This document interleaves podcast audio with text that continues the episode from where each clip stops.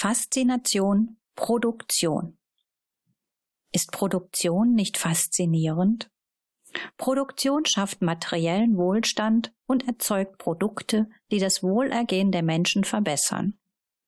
Deshalb bin ich auch Produktionsingenieur geworden.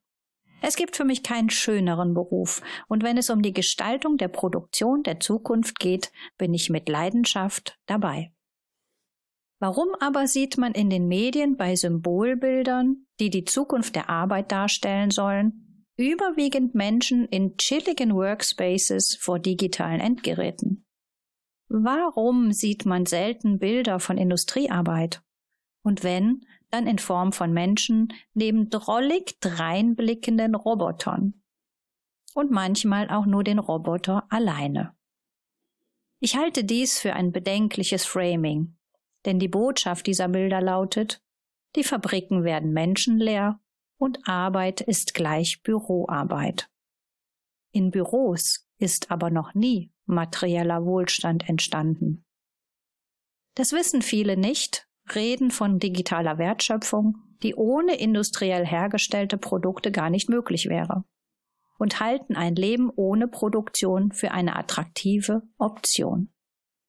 Brauchen wir das noch oder kann das weg? Vordenker reden von postindustrieller Gesellschaft und suggerieren damit, es ginge auch ohne Produktion. Da haben die Vordenker aber nicht richtig nachgedacht. Und das in einem Land, dessen materieller Wohlstand nicht auf Rohstoffen oder Handel basiert, sondern auf Produktion. In einem Land, in dem der überwiegende Teil der Wertschöpfung durch Industrieunternehmen erzeugt oder von ihnen als Dienstleistung in Auftrag gegeben wird. Ohne Industrie hätte der Dienstleistungssektor verdammt wenig zu tun. Wenn Produktion wegfällt, gehen auch in den chilligen Workspaces die Lichter aus. Woher kommt das eigentlich? Ich lehre an einem betriebswirtschaftlichen Fachbereich.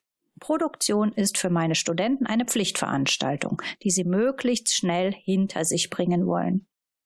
Nachdem sie dort aber erstmals etwas über Produktion gehört haben, erklären mir nicht wenige von ihnen, dass sie gar nicht wussten, wie spannend dieses Thema eigentlich ist und dass Fabriken keine dunklen Löcher sind, in denen Menschen harte und schmutzige Arbeit verrichten. Es sind gerade Studentinnen, die mir erklären, dass sie mit diesem Wissen ein anderes Studium eingeschlagen hätten, etwa das des Wirtschaftsingenieurwesens. So viel Eigenlob darf an dieser Stelle sein. Es ist mir aber ernst. Statt für Produktion entscheiden sie sich für Themen wie Marketing und HR weil diese Menschen halt auch gerne in einer chilligen Atmosphäre vor digitalen Endgeräten sitzen möchten. Das sei ihnen ja auch gegönnt.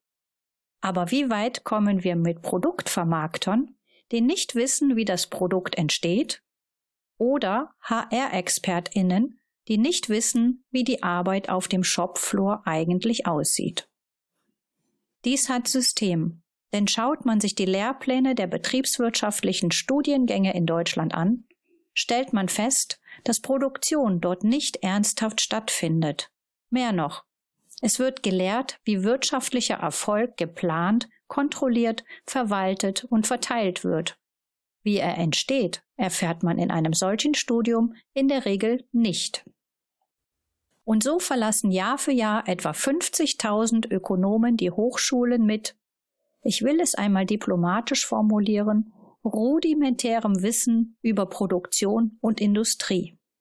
Zwangsläufig werden einige von ihnen Schlüsselpositionen in Wirtschaft, Verwaltung oder Politik erlangen, um dort Entscheidungen zu treffen, die ich mir nur mit Unwissenheit über Produktion und Industrie oder Geringschätzung erklären kann. Übertrieben? Auf gar keinen Fall. Denn wie kann es sein, dass unsere Industrienation gar nicht mehr in der Lage ist, viele Schlüsselprodukte der Medizin, Pharmazie oder Informationstechnologie selbst herzustellen und sich somit in Abhängigkeit konkurrierender Wirtschaftsräume begibt? Warum scheinen wir nichts Dringenderes vorzuhaben, als Fahrzeugbau, Robotik, Werkzeugmaschinenbau woanders stattfinden zu lassen oder die Kontrolle hierüber abgeben zu wollen? Warum treffen Manager solche Entscheidungen und warum lässt die Politik dies alles zu? Das ist schlimm, ja. Aber wir sind es ja selbst schuld. Denn wir Ingenieure berauschen uns an technischen Möglichkeiten, erleben auf Messen und Kongressen spektakuläre Lösungen und haben die besten Fabriken der Welt gebaut. Würden wir aber einmal den technikbegeisterten Kopf heben und uns umschauen, müssten wir feststellen, dass sich außerhalb unserer Technikblase doch kaum jemand dafür interessiert, was wir tun.